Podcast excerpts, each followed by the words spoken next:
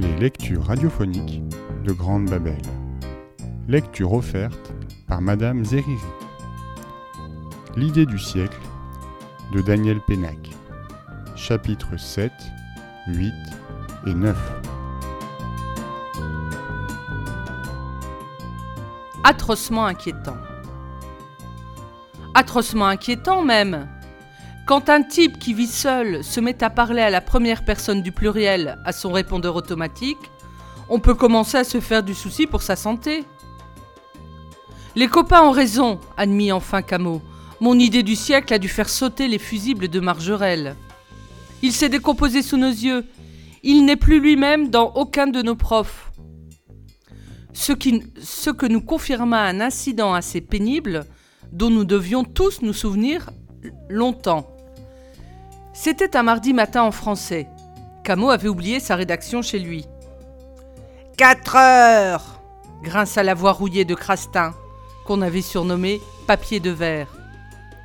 Quatre heures de quoi? demanda Camus sincèrement surpris. Monsieur Margerel poussait des coups, parfois des coups de gueule, mais il ne nous punissait jamais. Papier de verre leva ses petits yeux fiévreux qu'il posa sur Camus. Quatre heures de retenue, mon garçon, ou de colle, pour parler votre déplorable langage. Samedi après-midi, quatre heures. Mais je l'ai faite, ma rédaction, monsieur. C'est injuste. Exactement comme s'il ne l'avait pas entendu, et sans le quitter des yeux, Crastin confirma. Quatre heures de retenue. À quoi il ajouta, chaque mot tombant comme une goutte d'acide. Et une petite conversation avec madame votre mère. On pouvait tout faire à Camus. Il était de taille à se défendre contre tout. Mais convoquer Tatiana sa mère à l'école, ça non. Moins Tatiana était mêlée aux affaires scolaires de son fils, et mieux Camus se portait. Un instant, je crus qu'il allait se révolter, exploser, sauter sur le bureau et arracher les oreilles de Crastin avec ses dents. Mais non. À mon grand étonnement, il choisit de se taire. Un silence blanc jusqu'à la fin du cours. À l'heure suivante, pendant le cours de maths, Camus brilla, comme d'habitude. Il était de loin le plus fort de la classe. Quand nous avions besoin de nous reposer, Arène et lui s'amusaient à se lancer des défis de calcul mental vachement compliqués, duels amicaux dont nous étions les arbitres avec nos calculettes. Ce fut le cas ce matin-là. Et si je vous demandais combien font 723 multiplié par 326, monsieur, qu'est-ce que vous répondriez? Monsieur Arène regarda le plafond une seconde. Je répondrai, je répondrai. Attends voir. Ma foi, je répondrai que ça fait très exactement 235 698. Et vous auriez juste s'écria le grand lentier en montrant à tout le monde l'écran pâle de sa calculette. Hurrah Applaudissements Puis silence, car nous savions qu'il y avait une suite. Ces moments-là étaient nos vrais moments de bonheur. Et si tu divisais ces 235 698 par 24, cher petit Einstein, demanda la voix grave de M. Arène, on peut savoir ce que tu trouverais? On peut, on peut fit lentement Camus pour se donner le temps de réfléchir. Et je crois bien. Ma foi, oui, je crois bien que cela donnerait très exactement 9820,75. Juste, juste, et avec une virgule en plus. Nouveaux applaudissements, hurrah. Mais le bonheur tourna au vinaigre ce matin-là. Encouragé par la gentillesse de M. Arène, malgré sa voix grave et sa démarche lourde, c'était celui de nos profs qui nous faisait le plus penser à Margerelle, et nous l'avions surnommé Bien-aimé bis. Camus tout à coup demanda Dites, monsieur, tout à l'heure, pour cette histoire de colle et de petites conversations avec ma mère, vous déconniez, hein euh, Pardon, je veux dire, vous plaisantiez Une colle? demanda Arène sincèrement surpris. Quelle colle? Je fis signe à Camo de s'arrêter. Trop tard, il était lancé. Oui, tout à l'heure, quand vous m'avez collé. Enfin, quand monsieur Crastin m'a collé. Vous n'étiez pas sérieux? Je ne comprends pas. Nous commencions à comprendre, nous, et nos cheveux se dressaient sur nos têtes. Camo, lui, poursuivait son idée. Pour la rédac que j'ai oublié chez moi, les quatre heures, c'était de la blague, non? Vous me les enlevez? Comment? Et nous assistâmes à la métamorphose de M. Arène. De grave, sa voix devint basse, grondante, une voix lourde de menaces, une voix qui charriait tout le magma en fusion du centre de la terre. Et lui qui ne se mettait jamais en colère, fut secoué par une fureur profonde, une sorte de tremblement souterrain, son front virant au rouge sombre, ses yeux sortant littéralement de sa tête, ses doigts crispés sur les arêtes du bureau pour dissimuler le tremblement de ses mains. Comment? Qu'est-ce que j'entends? Monsieur Crastin te donne quatre heures de colle et tu viens me demander à moi de les faire sauter? Ton professeur de français te punit et tu demandes à ton professeur de mathématiques de supprimer la punition? C'est bien ce que j'ai compris Alors tu t'imagines qu'on peut s'amuser à monter les professeurs les uns contre les autres? C'est ça? Eh bien, pour te prouver à quel point tu te trompes, mon pauvre ami, je commence par doubler la punition de monsieur Crastin.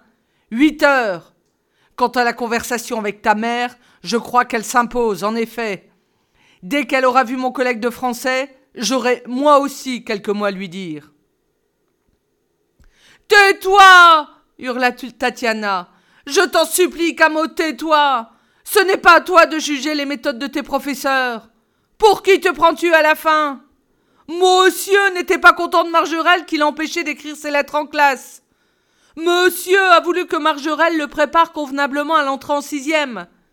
Et maintenant, monsieur n'est pas content de son prof de français qui a le culot de demander qu'on lui rende ses devoirs à l'heure Monsieur n'est pas content non plus de son prof de maths qui refuse de tomber dans les traquenards de monsieur Eh bien, monsieur veut que je lui dise Monsieur va se retrouver pensionnaire de la sixième à la terminale, ce qui évitera peut-être à la mère de monsieur d'aller quinze fois par trimestre à l'école pour se faire engueuler à la place de monsieur. Euh, de mon côté, je faisais mon possible pour me renseigner. Je posais les questions importantes aux parents, mais sans en avoir l'air pour ne pas les inquiéter. Euh, Pop, un type qui change de personnalité, ça existe? Dix fois par jour et par personne. C'est une affaire de circonstance, répondit Pop, mon père. Pop et Moon étaient déjà couchés, et moi encore debout en pyjama, accoudé aux chambranles de leur porte. Moon referma son livre pour écouter la conversation. Non, mais sans rire. Un type qui change vraiment, qui se prend pour un autre, ça existe? Pour Napoléon, par exemple? Par exemple. Eh bien, c'est arrivé à Napoléon. Il s'est pris pour Napoléon et ça a donné une catastrophe épouvantable. Des millions de morts partout, un carnage universel. Non, Pop, allez, sans rire. Je ne ris jamais quand je parle politique. Chapitre 8 L'idée du siècle Nous étions seuls, quoi abandonnés à une bande de professeurs fantômes par des parents rigolards ou délirants d'admiration. Oh, quelle pédagogie inventive Quel dévouement Ah, si tous les instituteurs pouvaient lui ressembler Formidable Ce type me donnerait presque envie d'entrer dans l'enseignement. Nous avions tout essayé pour ressusciter Margerelle. Nous lui avions écrit des lettres individuelles et collectives. Nous avions laissé des kilomètres de messages suppliants sur son répondeur automatique. Rien. Pas la moindre réponse. Jamais. Cela faisait des semaines que nous ne jouions plus pendant les récréations. Nous nous rassemblions sous le préau pour chercher la façon de nous en sortir. Finalement, tous les moyens ayant échoué, ce fut le silence. Épouvantables ces récréations. On aurait dit des veillées funèbres à la mémoire de Margerelle. Et puis un après-midi, à la récré de trois heures, au plus profond du silence général, le petit Malocène, derrière ses lunettes roses, a dit Vous savez, j'ai un frère. Excellente nouvelle, marmonna le grand lentier, occupé à décrotter ses chaussures. Il s'appelle Jérémie. Voilà qui va changer ma vie. Il est en troisième. Sans blague. Et mon frère Jérémie qui est en troisième. Il a trouvé le moyen de faire revenir Monsieur Margerel. Ah ouais? Le grand lentier continuait à tisonner les plaques de bout de ses semelles. Il dit qu'on n'a qu'à organiser un conseil de classe. Un quoi? Demanda Camo en dressant l'oreille.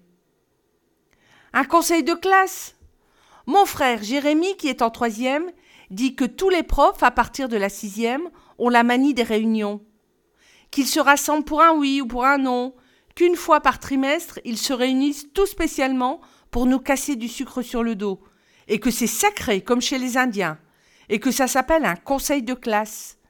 Il dit que il dit que si nous arrivions à provoquer un conseil de classe, tous les margerelles se retrouveraient au même moment dans la même pièce, et qu'alors on aurait une petite chance de retrouver notre Astide bien-aimé.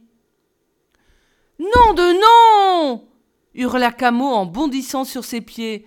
Nom de nom de nom de nom d'un foutu chien pourri de puce pouilleuse L'idée du siècle Et dire qu'il a fallu qu'elle soit trouvée par un mec que je ne connais même pas. Comment tu dis qu'il s'appelle, ton frère, le petit? Jérémie, répondit le petit. Jérémie Malocène. Eh bien, c'est un génie, ton frangin. Un jour, on entendra parler de lui, c'est moi qui te le dis. Camo n'eut aucun mal à convaincre notre directeur, M. Berthelot, de rassembler le conseil de classe.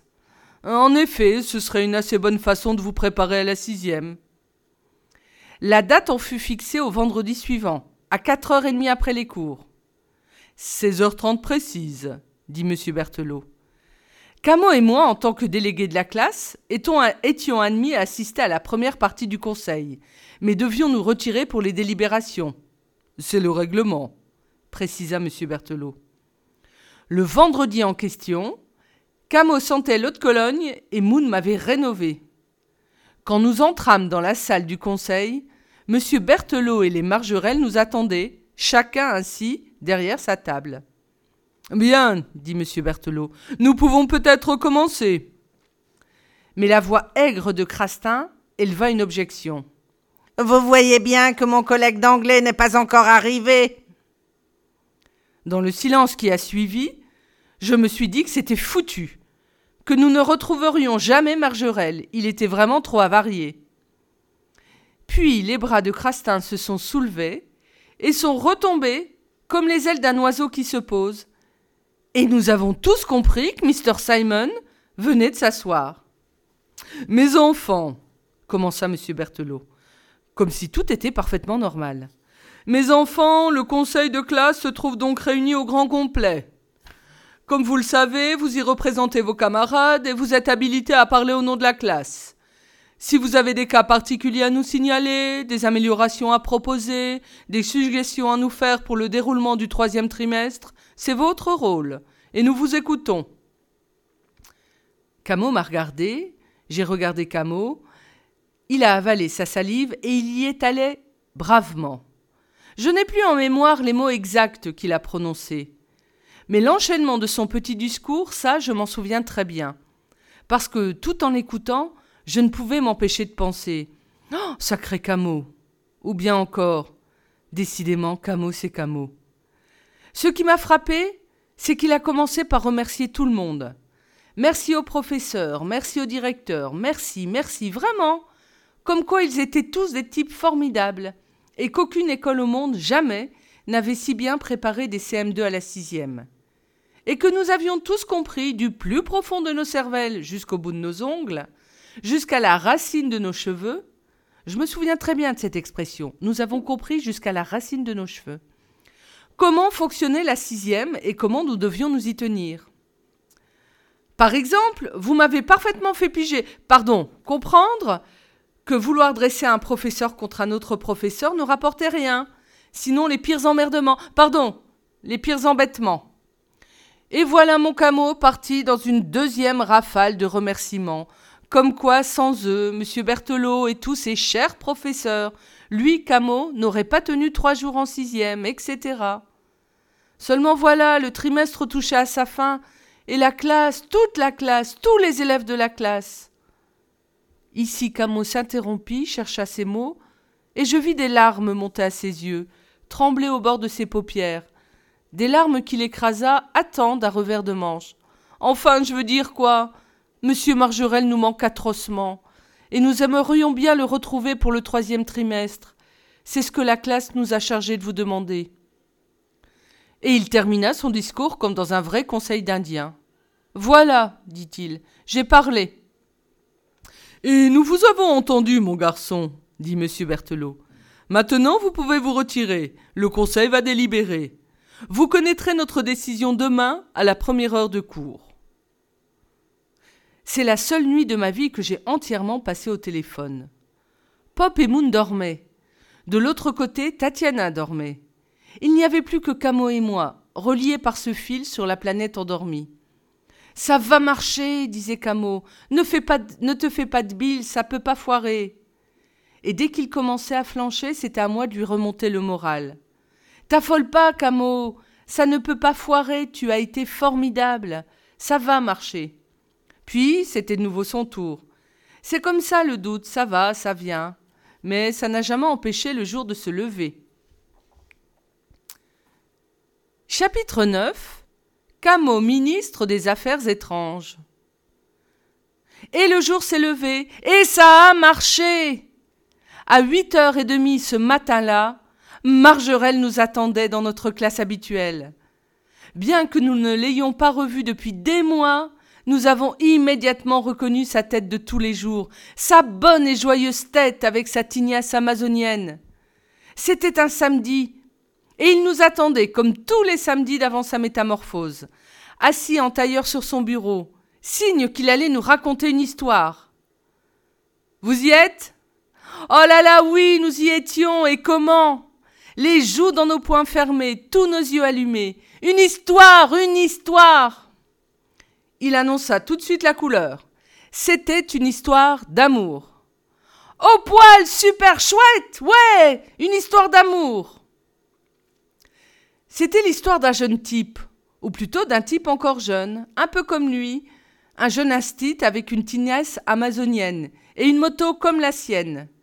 Une tête en l'air et un cœur fou, qui prenait feu pour une fille et pour une autre, et qui aurait passé sa vie à emmener toutes les filles du monde se balader sur sa moto, si un jour, en confisquant un petit papier à un de ses élèves, pendant la leçon de géométrie, il n'était tombé sur la description en quatre lignes seulement de la femme qu'il cherchait depuis toujours sans le savoir, une merveille absolue qu'il attendait depuis sa naissance.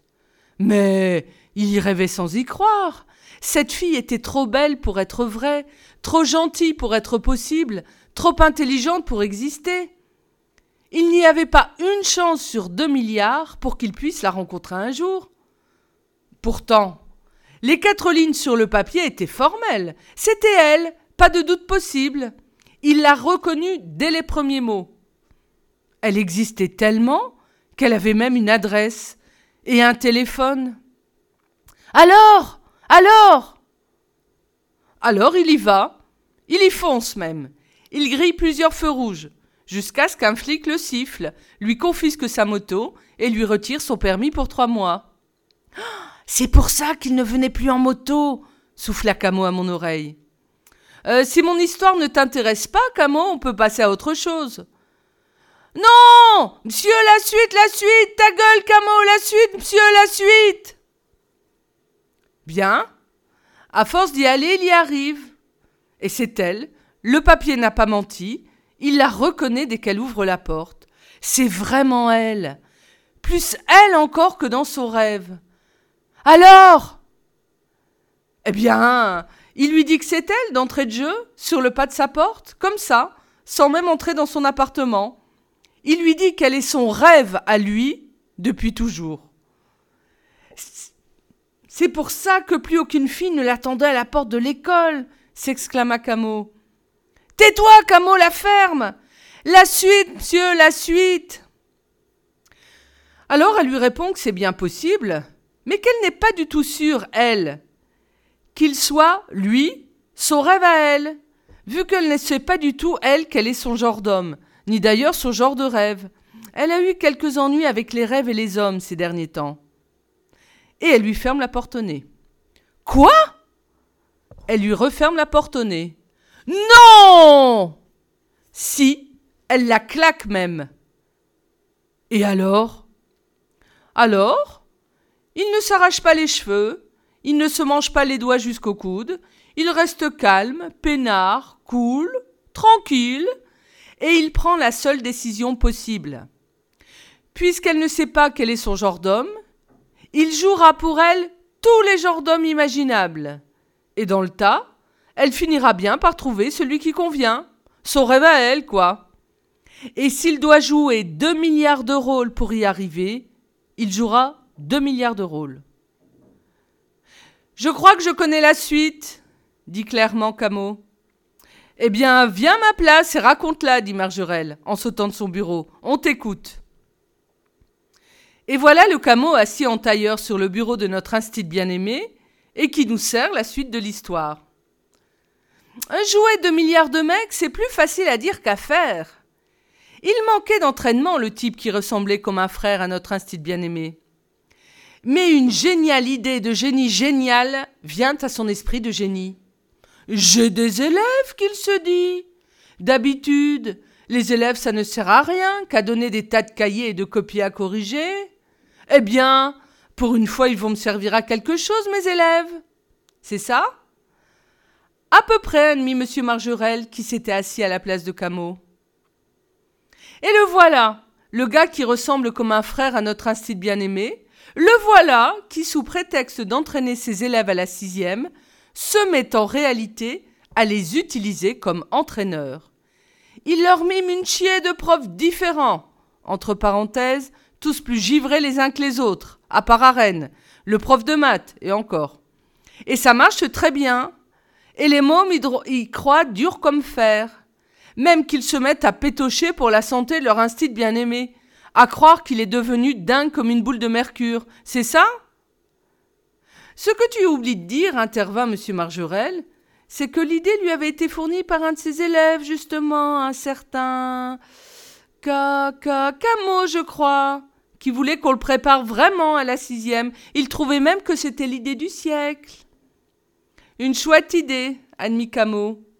Et il ajouta Si je le rencontre un jour, ce Camo, je lui foutrai la raclée de sa vie. Pour une fois, je le défendrai, dit M. Margerel, parce que le petit papier magique, le portrait de la fille du rêve, c'était lui qui l'avait écrit.